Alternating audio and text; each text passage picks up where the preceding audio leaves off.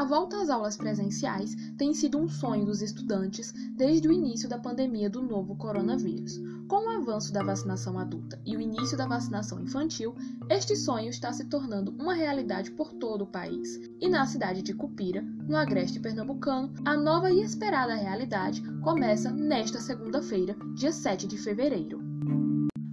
Dia 2 de fevereiro, 158 crianças do município foram vacinadas contra a Covid-19, dentro das especificações do plano vacinal, como relata a coordenadora de vacinação do município, Ângela Mônica.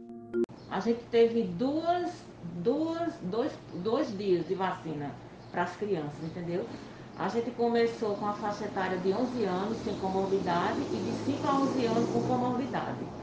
Até o momento a gente não está encontrando resistência certo? E assim, as crianças, nós estamos entregando certificado, todas as crianças que a gente vacina, a gente está entregando certificado e brindes, né?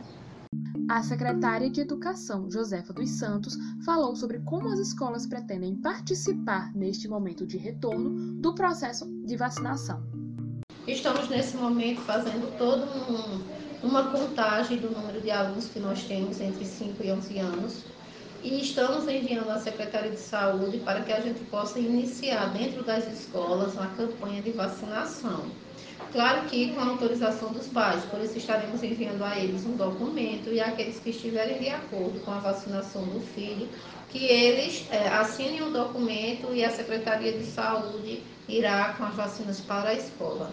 Do outro lado, os pais e as mães dos alunos do município aguardam a vez de suas crianças em vacinar e criam expectativas quanto à segurança da saúde dos seus filhos dentro das escolas municipais, como relata a mãe Nívia Lins.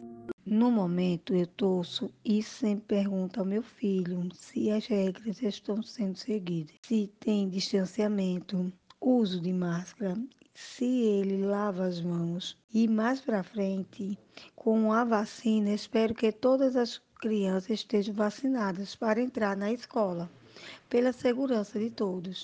Reportagem de Emanuele Oliveira.